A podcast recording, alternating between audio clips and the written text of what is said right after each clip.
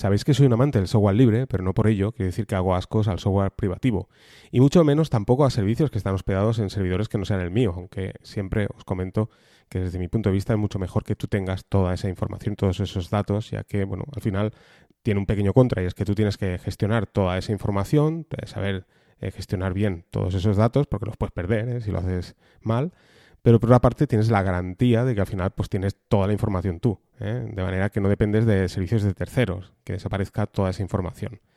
Hay herramientas fantásticas que a mí me encantan, como es eh, Paper de Dropbox, os he hablado muchas veces, es una especie de editor tipo Google Docs, pero mucho más simple, y que te permite pues tomar notas y bueno, incluso añadir tareas, ¿eh? aunque no lo veo muy, muy usable para, este aspecto, quizás si, me metiera en ello pues sí que lo, lo encontraría, no lo sé, pero bueno, yo, el, el, o sea, para la función fundamental que lo utilizo es para copiar eh, notas y sobre todo eh, de artículos que me resultan interesantes. Cuando veo una publicación muy interesante, hay una parte de, un post que me gusta mucho, bueno, pues selecciono en mi navegador web, lo copio todo ese contenido, me voy a Paper Dropbox, lo copio, lo pego, mejor dicho, y queda perfectamente limpio todo ese contenido, de manera que lo tengo ahí guardado. Claro, eh, Paper de Dropbox, pues una vez más, lo que os decía, tiene ese pequeño contra, ¿eh? que, bueno, al final todas esas notas están en los servidores de Dropbox. Sí que es verdaderamente cierto que es muy abierto, este, este servicio es bastante abierto ya que nos permite el poder descargar todas esas notas en, Markdown, en PDF, creo que incluso en formato Word. Pero bueno, es una, una, faena muy tediosa el tener que hacerlo tú cada vez que, que de vez en cuando te tienes que acordar, sí que te permite además descargar absolutamente todas esas notas, absolutamente todas, o todas las notas que están en toda una carpeta de, una vez, ¿eh? que eso está bien. O sea, no es aquello que tengas que descargar nota a nota, porque cuando, claro, si tienes cientos de notas, pues puede ser un gran problema. Pero también es cierto que, sería muchísimo mejor automatizar todo esto, ¿no? No tener que estar pensando en hacer copias de todas tus notas para poderlas descargar. Bien, pues buscando en GitHub, que podemos encontrar auténticas maravillas, he encontrado una aplicación desarrollada en Python, hecha por, una persona, que nos permite hacer esto de un modo sencillo y, y, bueno, hacer backups en segundo plano sin nosotros tener que preocuparnos de que se descarguen todas estas notas. Os voy a explicar un poco cómo funciona, aún así, una vez más, en el blog de YouGeek os dejaré el paso a paso escrito y veréis que es súper sencillo. ¿eh? El paso sería el siguiente. Por una parte, clonamos el repositorio de este desarrollador donde está esta aplicación, eh, de manera que ya la tendremos. En, por ejemplo, voy a poner el caso de la Raspberry, pues la tendríamos en una Raspberry.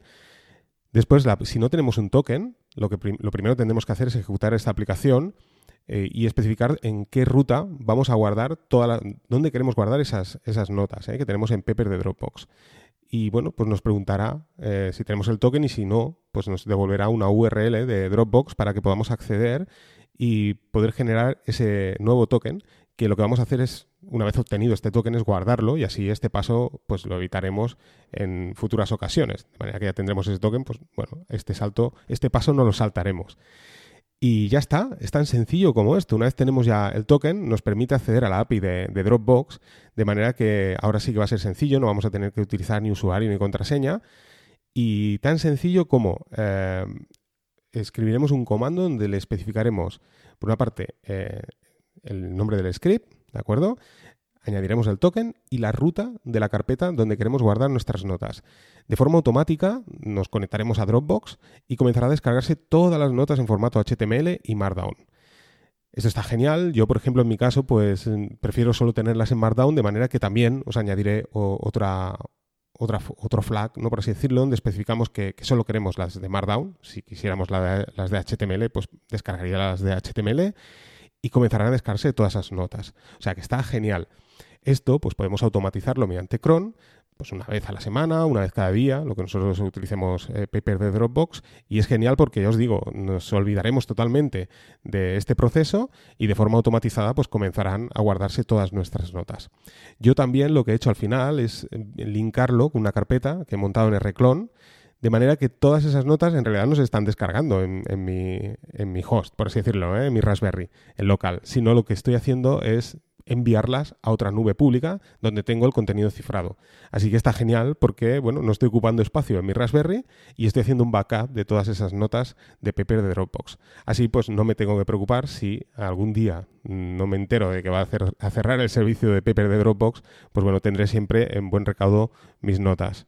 Así que eso es todo, una grandísima herramienta que por una parte vamos a poder aprovecharnos de esa gran plataforma, de ese gran servicio que tiene Dropbox, que es Paper, nos permite crear estas notas eh, utilizando la sintaxis Markdown y además nos permite el poder descargar todo ese contenido periódicamente sin limitaciones y tener todas esas notas en nuestra en, local, ¿eh? si lo deseamos así, ¿eh? en nuestro PC, en nuestra Raspberry, allá donde lo tengamos. Importante, como os decía, guardar ese token y así, pues de esta manera, también, por, ¿por qué no? Podemos descargarlo en dos lugares diferentes. Por una parte, podríamos hacerlo en, por ejemplo, en nuestra Raspberry o servidor y también en nuestro PC, de manera que podremos acceder a todas estas notas que hemos generado en Markdown y poderlas utilizar sin ningún tipo de problema. Estamos utilizando el editor de Paper de Dropbox en Markdown Online, que vamos a tener todas esas notas en todos nuestros dispositivos y a su vez al final tenemos las notas nosotros en nuestra posesión.